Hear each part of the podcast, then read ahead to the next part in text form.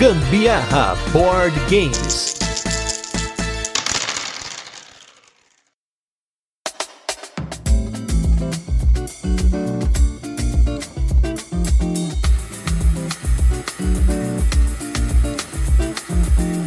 Fala, minha gente, beleza? Aqui é a Carol Guzmão. E aqui é o Gustavo Lopes e esse é mais um episódio do Gambiarra Board Games, o seu podcast sobre jogos de tabuleiro que faz parte da família de podcasts Papo de Louco. E nesse 98º episódio de resenhas e curiosidades, vamos falar de não apenas um, mas três jogos de uma série de jogos nos quais você vai viajar no tempo para conhecer e mudar o desfecho de histórias emocionantes na série de jogos Andu. Mas antes, vamos para os recadinhos e destaques da semana e logo a gente volta com a nossa resenha, onde vamos apresentar o jogo, comentar como ele funciona e depois passar para as curiosidades, a nossa experiência com ele e a nossa opinião.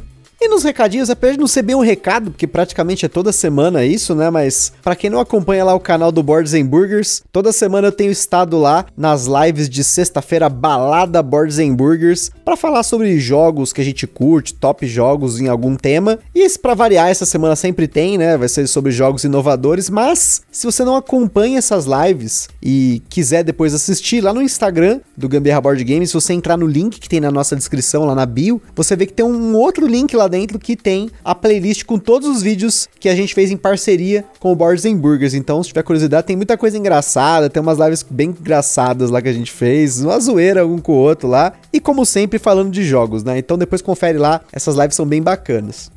E falando dos nossos destaques aqui, vamos com três jogos que a gente nunca havia jogado. Dois deles foram emprestados pelos nossos amigos Rafael e Bianca, e um deles que chegou na nossa coleção. Então vamos começar com os emprestados aí. Primeiro lugar, foi o jogo Unreal State, um jogo da Geeks and Orcs, que é um joguinho de cartas, assim, que... Assim, eu coloquei no destaque aqui, mas foi uma partida tão fugaz, assim, então, tipo, precisamos jogar mais uma vez para ver se foi bom. Na, na hora que terminou a partida, o Carol falando, eu não gostei muito desse jogo, né? É um joguinho de construindo as coisinhas e tal, né? Meio, né? Achei bem chato, muito chato esse jogo. Assim, e feio também, não é desenhos bonitos. Eu achei ele bonitinho a arte dele sim, mas. Enfim, não sei nem porque eu coloquei ele no destaque aqui, gente. Só pra comentar mesmo que a gente jogou um Real Estate a primeira vez e não foi uma partida excepcional. Quero jogar mais uma vez para ter certeza de que é um joguinho ok, mas enfim, vida que segue. Já, muito pelo contrário, o outro jogo é um jogo desconhecido, que não tem aqui no Brasil, é um jogo de uma editora francesa que chama Jeco, é uma editora de quebra-cabeças. E ela fez um jogo que o, a nossa amiga Bianca quis que eu trouxesse lá da República Tcheca no ano passado, que é o jogo Niwa. Inclusive, esse era o último jogo que faltava dos jogos que eu trouxe para ela pra gente jogar, né? Porque eu trouxe mais jogos para outras pessoas do que para mim nessa viagem, né? E não tinha jogado tudo, fui só jogar agora. E o Niwa, ele é um jogo para dois jogadores, no qual você controla uns bonequinhos e você faz aquele esquema da Torre de Hanoi. Posso estar enganado se é Torre de Hanoi mesmo, mas para quem conhece Torre de Hanoi é o que um brinquedo que você tem três estacas e você tem uns anéisinhos que você fica passando de um lado para o outro, né? No caso da Torre de Hanoi tem os maiores e os menores. No caso do Niwa, esses anéis que você passa de um lado para o outro para os seus bonequinhos, eles te permitem mover num tabuleiro modular. E o objetivo do jogo é você pegar um dos seus bonequinhos, você tem três deles, mas o que importa é que um deles chegue até a base do outro jogador. E eu achei esse jogo sensacional, essa ideia de você ter que programar o seu boneco de trás para frente, porque as peças que estão no topo são as que saem primeiro. Então você tem que colocar elas numa ordem que quando você vai tirando essas peças, ele vai se movimentando pelo tabuleiro. Meu, sensacional, além do jogo ser muito bonito. Realmente é muito, muito lindo. Achei extremamente incrível a dinâmica desse jogo, muito legal mesmo. Mas assim como o Gusta falou, para mim achei bem complexo, viu? Porque esse negócio de ficar programando de trás para frente já é difícil programar de frente para trás, imagina o contrário. é bem louco, meu, dá um nó no cérebro. Eu vou te falar que a gente jogou mais de uma partida seguida Porque a primeira partida eu tava tão tipo, caramba, mas eu fiz tanta cagada. Porque eu falava, não, eu vou colocar o verde, depois o laranja, depois o laranja. Aí depois que eu me tocar, não, mas espera, vai andar primeiro laranja, laranja e verde. Tipo, é um negócio muito louco, assim, mas muito legal esse jogo. Muito bacana ter essas experiências diferenciadas, né? E é bom com os teus amigos aí que, né, tem os jogos para emprestar, né? Porque, né, é difícil. Foi um jogo que, né, como eu falei, é um jogo totalmente desconhecido. Eu não sei nem da onde que a Bianca tirou a ideia de trazer esse jogo pra cá, mas acabou que eu trouxe pra ela e agora tá aqui com a gente, a gente pôde jogar. E por fim, nós temos um jogo super famoso de um designer japonês que é o Seiji Kanai, que é o jogo Love Letter, porque a Carol me fez regravar eu falando o nome do jogo Love Letter na sua mais recente edição. E eu sei que esse jogo ele funciona com mais pessoas, mas como ele chegou aqui, a gente ganhou esse jogo, eu quis jogar ele com a Carol. Foi legalzinho, eu gostei de jogar ele em dois jogadores. É, acaba sendo mais um duelo, tem um pouco de aleatoriedade em dois, né? Tem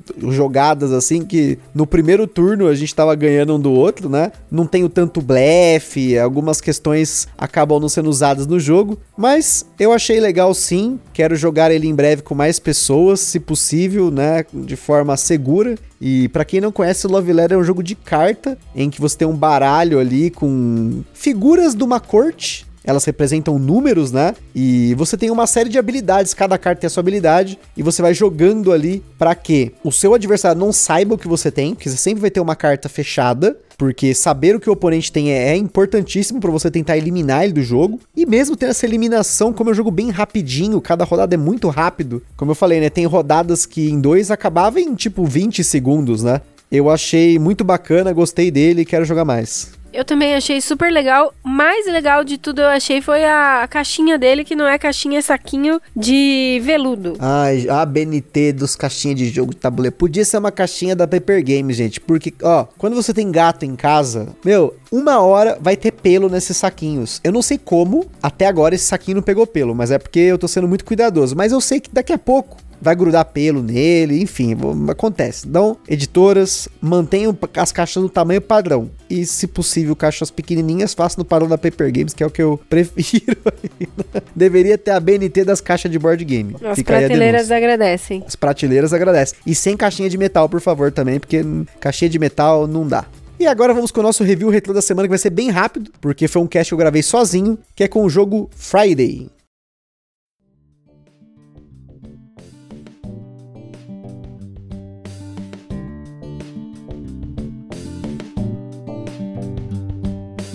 Friday foi o tema do nosso cast número 41. Foi um cast que eu gravei sozinho porque o Friday é um jogo para você jogar solo. Eu joguei ele tanto no aplicativo dele para celular quanto no jogo físico. E é um jogo bem difícil, principalmente se você não pega o esquema de contar carta, de você sacar tudo que tem no baralho, né? O tema dele é meio que você é o Robinson Crusoe que tá perdido na ilha e você tá tentando escapar, sobreviver aos perigos e fugir, né? Usando o barco de um dos piratas que você vai ter que derrotar. E foi um jogo que teve uma experiência muito bacana para mim. Eu gostei muito do desafio que ele me trazia. Só que depois, quando eu comecei a ganhar nele, e eu acho que, sei lá, acho que a graça dele é justamente você perder tanto que você quer ganhar nele. Eu me sinto desafiado quando é assim. E aí, quando eu comecei a ganhar mais de uma seguida, aí mudei a dificuldade, ganhei e tal. Acho que também tive uma boa experiência com ele. Foram mais de 30 partidas. Então ele se pagou muito bem. Acho que eu paguei 100 reais nele na época. Então tava gastando 3 reais por partida. Então tá valendo. Vendi ele. Vocês vão ouvir aí em breve aí num cast sobre jogos e expansões que vendemos. E ele é um dos que entrou aí nessa lista aí, porque depois de jogar tanto ele, ele ficou guardado, paradinho, e aí, como vocês conhecem aqui, jogo parado é jogo na estante dos outros, porque na nossa não para. Você me surpreendeu, hein? Você achei que ia dizer vendi porque vi a Matrix do jogo. Olha aí, ó. Tá achando que eu sou previsível? Achou errado, Tari. É. eu não tenho nada a declarar, nunca joguei, nunca nem vi. Não, vi sim, mas nunca joguei. É, ela via porque eu ficava na mesa, que fiquei um maluco tentando ganhar o jogo lá e perdi, perdi, perdi. Uma hora foi. Mas agora vamos com o nosso jogo da semana. E não apenas um, como eu falei, mas três jogos dessa semana. Mais um extra e mais que não tem aqui no Brasil, que é a série de jogos Andu.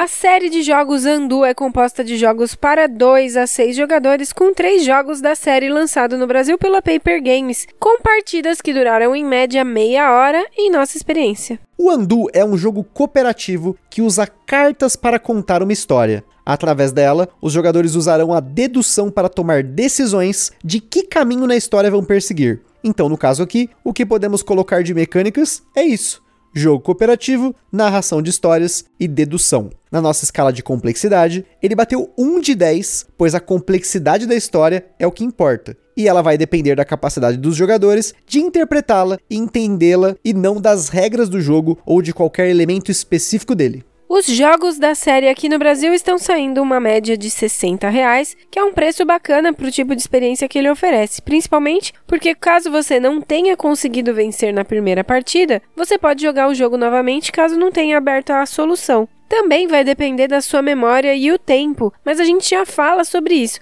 Além disso, também, por se tratar de um jogo de narração de história, ele é totalmente dependente de idioma. Cada caixinha do Andu contém uma história diferente, e até para não dar spoilers da história enquanto a gente comenta sobre o jogo, vamos usar como exemplo a versão de demonstração do jogo que a Paper Games forneceu para nós, que é uma missão não comercializada chamada Esperanças Afogadas. Ela funciona da mesma forma que as caixinhas do Andu, só que ela é um pouco reduzida. São menos cartas, só para 2 a 4 jogadores, mas mantém a essência do jogo. Se vocês assistirem, por exemplo, o vídeo lá dos nossos parceiros do Boards and Burgers, vão ver essa versão na mesa. E já no nosso Instagram e também no unboxing que a gente fez lá no Instagram, todas as imagens que a gente colocou são dessa versão de demonstração. Mas mesmo com ela, a gente tomou cuidado para não dar maiores spoilers. Essa missão foi disponibilizada só para lojistas e criadores de conteúdo, mas talvez no futuro ela seja disponibilizada de alguma outra forma. Então, mesmo que a gente coloque um ou outro spoiler dela aqui, nada que possa arruinar a experiência, muito menos um gameplay completo dela. A gente só vai mostrar o comecinho dela aqui. Os jogos da série Andu são todos regidos por cartas. Logo que você abre as caixas, as primeiras cartas são um passo a passo do jogo, ao invés de um manual tradicional, apresentando a introdução da história e como jogar. Inclusive, um dos passos do jogo é abrir a carta história inicial. Isso porque existem alguns tipos diferentes de cartas no Andu. Um dos tipos são essas cartas de instrução e de solução da história, chamadas de cartas manual e cartas solução que você não joga com elas, porque elas servem como passo a passo antes do jogo e depois que acaba a partida. Tanto que elas têm umas cartas separadoras aí com um alerta de pare. Pare! Enfim, ah, canta aí a música sertaneja. Os demais tipos são cartas que são usadas na mesa. O primeiro tipo são as cartas História, que são 13 cartas dispostas na mesa em ordem crescente. Na frente de cada carta tem em que momento do tempo aquele evento aconteceu, o local e a data. Logo no setup do jogo, você abre a carta História inicial, que tem as circunstâncias da morte. Já na parte de trás, tem a descrição da história e se ela não for a carta inicial, tem opções para você prosseguir com a história. Por exemplo, na aventura de demonstração, a carta inicial é a carta número 8. Na frente dela está escrito Circunstâncias da Morte em algum lugar no Atlântico Norte, 16 de julho de 2011, às 9h59 da manhã. No verso dela tem a descrição inicial da história, que é mais ou menos assim. Um barco à vela com vazamento preso no Recife abaixo. Uma olhada sem esperanças pelo mar infinito. Águas por todos os lados, mas nada para aplacar sua sede. Ele força uma risada dissonante de dentro da sua garganta seca. Seria este o fim? Um momento de reflexão. Então, um chute firme para deslocar o baú. Um momento sem peso um solavanco e o laço aperta e a escuridão imediatamente apodera-se dele. Finalmente, um plano saiu do jeito que deveria. A partir dessa carta inicial, os jogadores se alternam em sentido horário, escolhendo uma das cartas que está disposta na mesa. No exemplo aqui, a carta era datada de 16 de julho de 2011 e todas as demais cartas são datadas a partir dela, no caso anterior, né?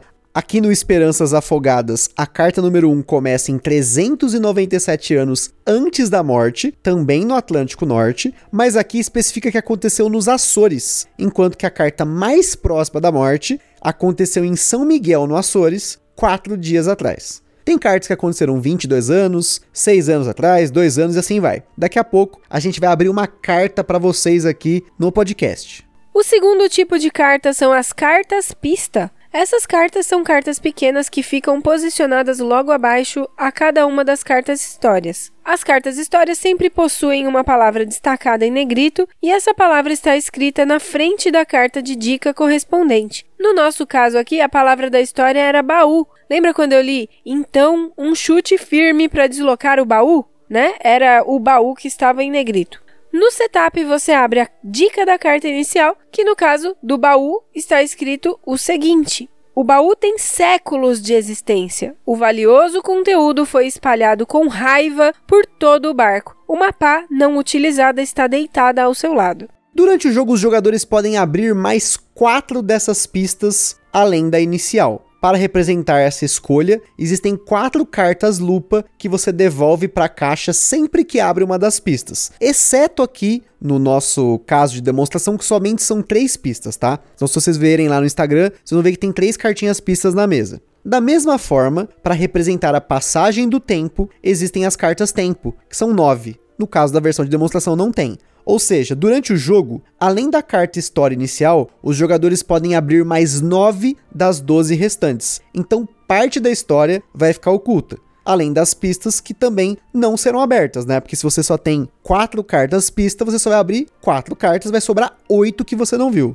Apesar do jogo ser cooperativo, a decisão fica sempre a cargo do jogador da vez. Ele deve escolher qual carta história quer ler na sua vez, por exemplo. Agora é a vez do Gusta ler. Então, beleza, vamos lá. Eu vou escolher aqui para vocês a carta número 1. Eu gosto de ver a carta bem do passado, né? Nas nossas partidas, eu sempre gostei de ler essas cartas mais antigas porque sempre tem alguma coisa ali no passado. O passado sempre esconde coisas sombrias. E pelo que a carta inicial diz aqui no nosso caso, parece ser um tesouro que estava enterrado, né? Um baú. A gente pode supor que é um tesouro antigo, então vamos ver o que aconteceu aqui 397 anos atrás nos Açores, no Atlântico Norte, que tem aí de alguma forma relação com a nossa história. Essa carta aconteceu no dia 12 de maio de 1617 pela manhã e tá escrito assim: Perdeu a coragem, capitão. Está ficando velho. Zombo jovem e convencido pirata.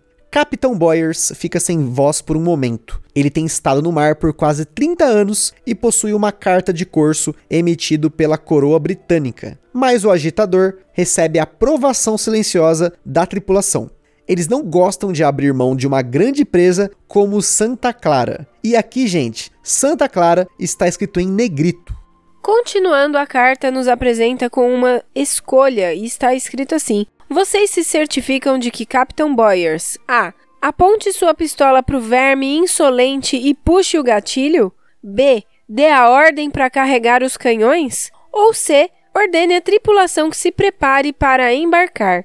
Aqui agora, eu e o Gusta temos uma escolha. A gente precisa escolher um caminho. A decisão final é do Gusta, porque essa é a vez dele. Mas a gente pode discutir aqui juntos, né? Então, Gusta, eu acho o seguinte. Gusta.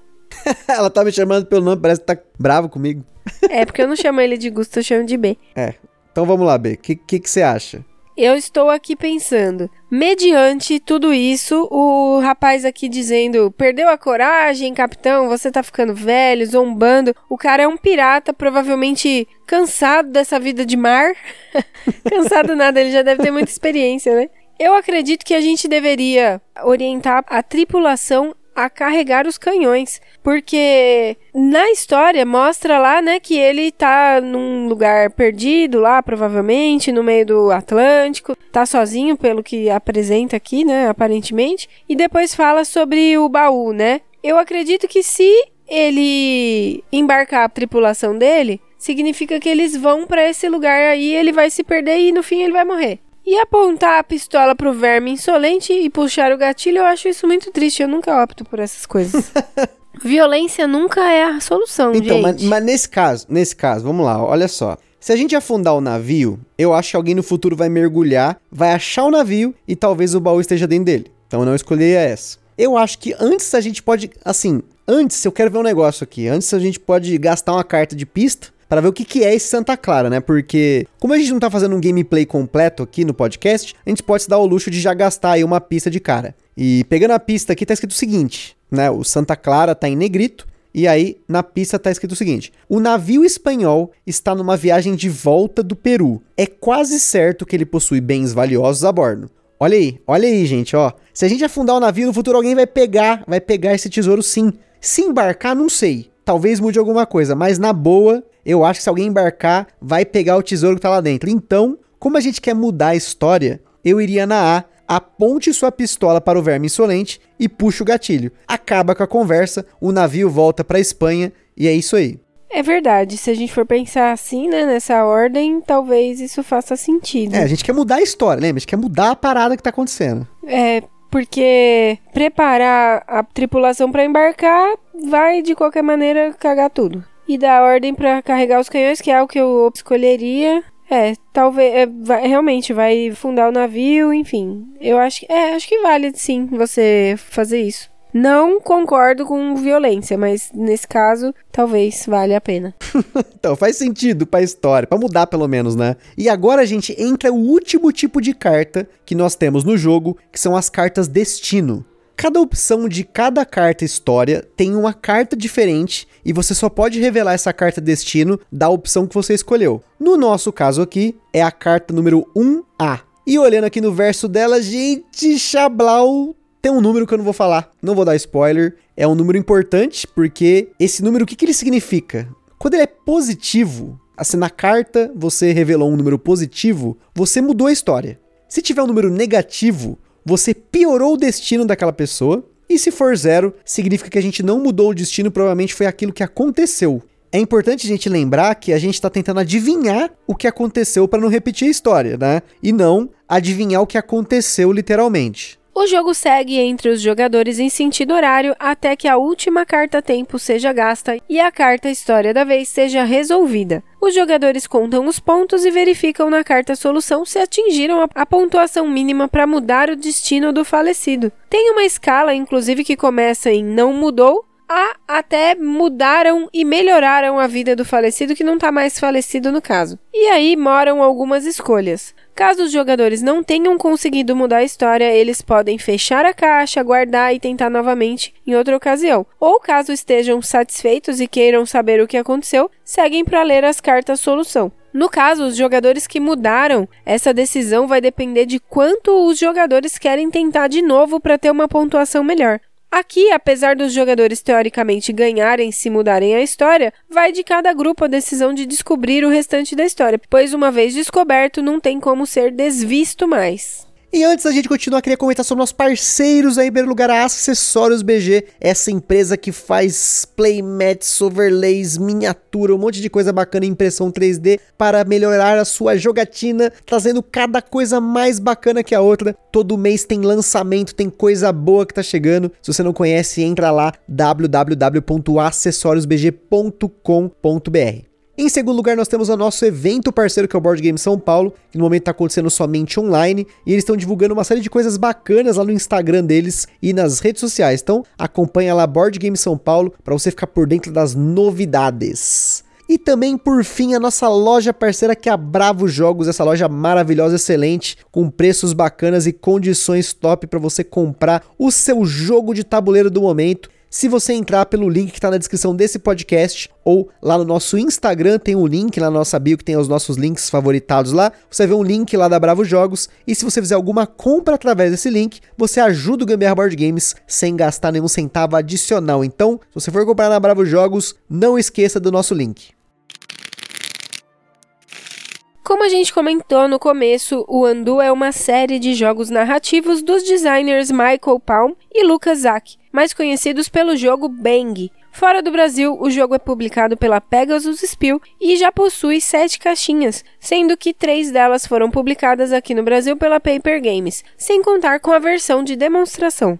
Aqui no Brasil nós temos o Andu Maldição do Passado, que se passa na Alemanha e no Egito Antigo, o Andu Festival da Flor de Cerejeira, que se passa no Japão, e o Sangue na Sarjeta, que se passa nos Estados Unidos, boa parte da história aí na cidade de Chicago na década de 20, e uma outra parte que se passa na França. Além disso, lá fora tem o Andu Forbidden Knowledge, uma história mais macabra que começa num cemitério. Tem o Andu Peak of No Return, que começa numa escalada no Himalaia. Tem o Treasure Fever, que se passa numa floresta em Yucatán, no México, e começa com uma cena bem maneira de uma mulher pulando de paraquedas, e o Andu 600 Seconds, que se passa em Los Angeles na virada do ano e começa com uma bomba sendo desativada, ou não. Inclusive, tem casos que você não salva só uma pessoa. Tem umas decisões para fazer aí de quem salvar, de como salvar. É bem tenso. No site da Pegasus Spill tem imagens de mais uma caixa que ainda não foi lançada, pelo menos na data que a gente está gravando esse cast, que é o Andu Long Live the King, que começa com a morte de um rei em 1256. Ele está previsto, segundo o site da Pegasus, para dezembro de 2021. Parece que nessa caixa vai ser introduzida uma dinâmica de rumor,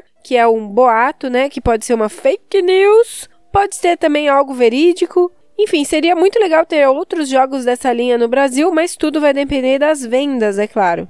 Um ponto importante que a gente precisa deixar ressaltado aqui é a rejogabilidade do Andu. Como a Carol comentou, tem coisas que não tem como serem desvistas e isso vai depender de vários fatores, como a memória dos jogadores, o envolvimento com a história, o tempo entre uma partida e outra e se os jogadores viram a solução ou não. Inclusive esse último é um ponto extremamente importante para mim, porque e eu acho que para muita gente também. Eu sou uma pessoa que guarda muito final das histórias de série, de jogo de videogame, né? Especialmente nesse caso que é uma história que eu participei, que eu me envolvi. E então assim, tem histórias que eu guardo na minha cabeça há uma, duas décadas com tranquilidade assim. Se você falar qual que é o final do Final Fantasy VI, putz, eu te falo até a música. Se pá, eu consigo cantar a música instrumental para você da última batalha lá do Final Fantasy VI. E tem outras histórias que simplesmente me fogem à mente. Por exemplo, vai lançar a segunda temporada da série Ragnarok, que é uma série norueguesa, se eu não me engano, que tem na Netflix, e eu não lembro quase nada. A gente assistiu, né, numa maratona aqui. Vai ter segunda temporada e tomara que tenha resumo, porque eu não lembro de quase nada. Eu lembro de ter o Thor lá, alguma coisa assim, né?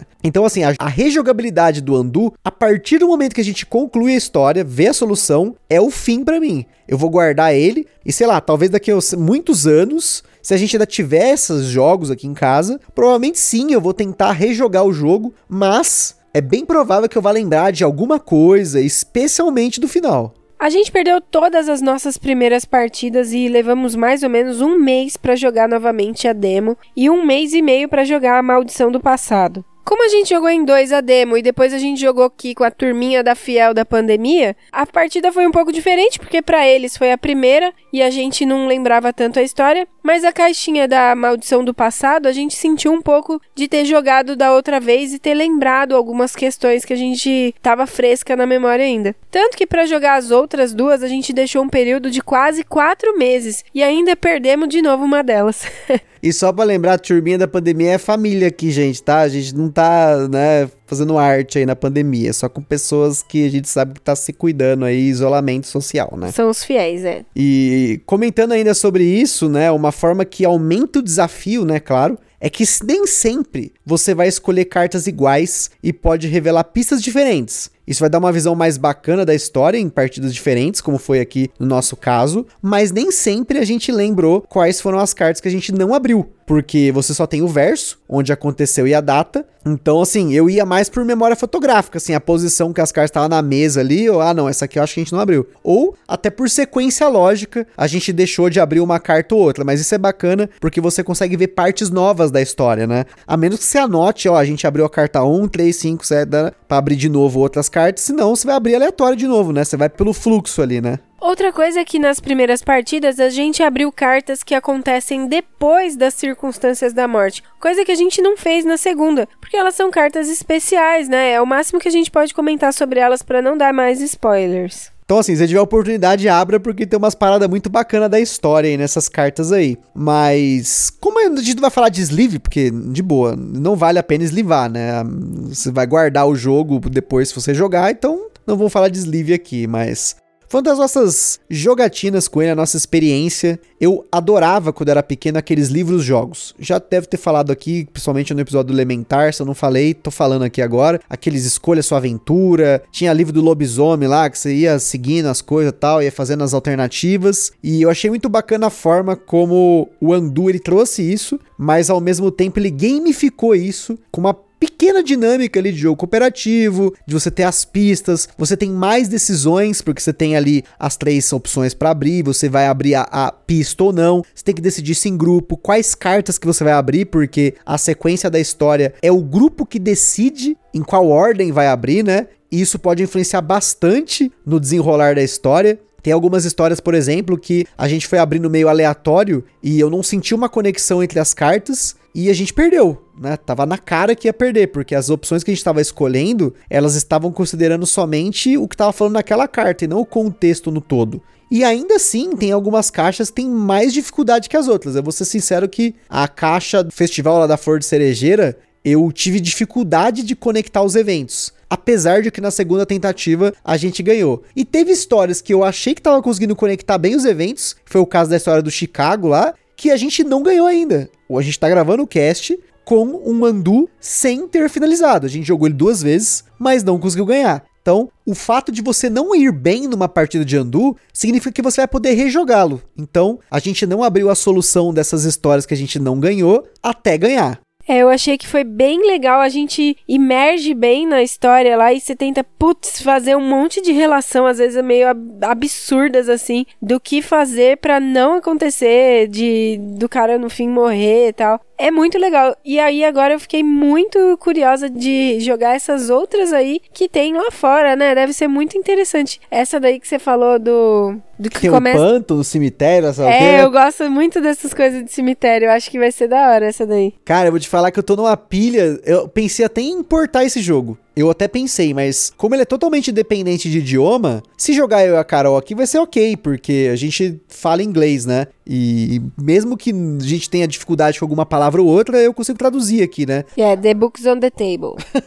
Agora, para jogar com mais gente, é mais difícil, né? Então... Great Western Trail.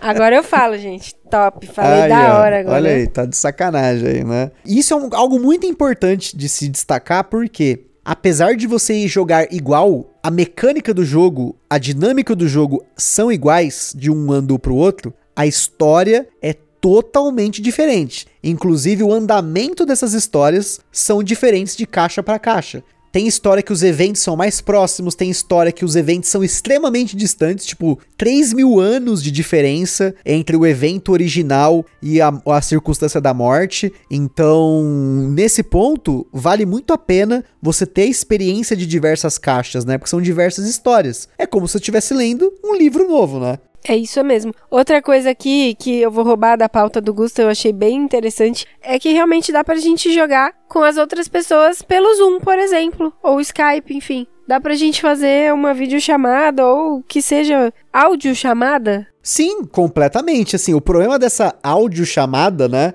é que uma pessoa provavelmente vai ter que ler tudo e as outras pessoas vão participar como jogador da vez. Porém, a única coisa que eles não vão ter numa áudio chamada é acesso fácil às cartas que estão viradas e às cartas que estão desviradas, né? O pessoal pode mandar uma foto, uma boa resolução da mesa do setup e pelo menos os anos, a passagem do tempo, todo mundo vai ter para poder escolher. Mas uma videochamada tranquilamente atende esse jogo. Por quê? Você pode simplesmente aproximar da câmera a carta para a pessoa ler ou para todo mundo ver o que está escrito da carta. Você tem a parte visual ali e é só isso, gente. É leitura. Não tem carta na mão, você não tem mão de, né, uma gestão de mão, você não tem elementos que vão ficar circulando de um jogador para o outro. É só o que está na mesa, que são as cartas história, as cartas pista e o restante ali que você vai jogando na caixa quando você vai consumindo, né? Então, ele é um jogo tranquilo tranquilamente para você jogar de forma remota no Zoom, no Google Meet, Hangout, até pelo WhatsApp, se para pra você jogar. É, mas é interessante mostrar pelo menos a capa da caixa, porque eu me baseei para tomar algumas decisões olhando a capinha, hein?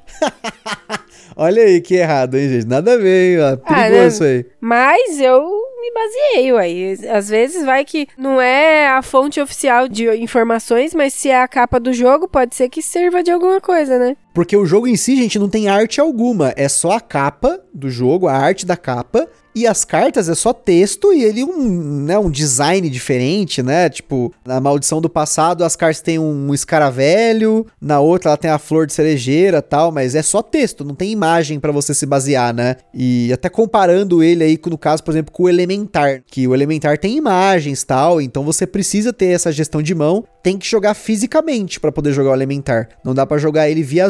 E até uma comparação que o povo tem feito do Andu com outros desses jogos de caixinha que tem uma história, jogos narrativos, né? Ou esses escape rooms que você tem um tempo para você poder finalizar a história, né? A, a jogatina. O Andu não tem tempo, é o tempo dos jogadores, né? Ele não é igual ao Elementar, que a gente se desfez já, porque o Elementar você jogou uma vez, abriu o envelope, leu tudo, acabou o jogo. Tipo, não tem como rejogar ele. Claro, tem como sim fazer esse esquema que eu falei, deixa o jogo lá marinando por anos, né? E aí um dia você volta para tentar jogar ele. E outra coisa é que o Andu não é destrutivo, como é o caso de jogos como o Exit, né? Ele não é um puzzle. Esses jogos que eu comentei, esses Unlock e tal, Exit, eles são puzzles. O Deckscape eu não lembro. Eu não joguei o Deckscape, mas esses outros aí, eles são jogos de puzzle. No Andu, ele é um jogo narrativo com pontos, porque você tem ali uma quantidade de pontos para saber se você foi bem ou se foi mal. E se você foi mal, você pode guardar, esperar e jogar de novo. Então, eu gostei muito dessa dinâmica de jogo. Como eu falei, tem uma das caixas aqui em casa que a gente não finalizou e somente uma das caixas a gente viu a solução definitiva. Inclusive, denúncia, queria fazer uma denúncia aqui, porque eu compartilhei o, vamos dizer assim, uma surpresa que tem no final, né, para quem conseguiu ganhar a história tal, com a Carol e com a Gabi que jogou comigo também, e ninguém viu nada, ninguém viu. O negócio mais interessante que tem lá, que eu não posso dar spoiler do que que é, ninguém viu, ignoraram minha mensagem, mas tudo bem. É,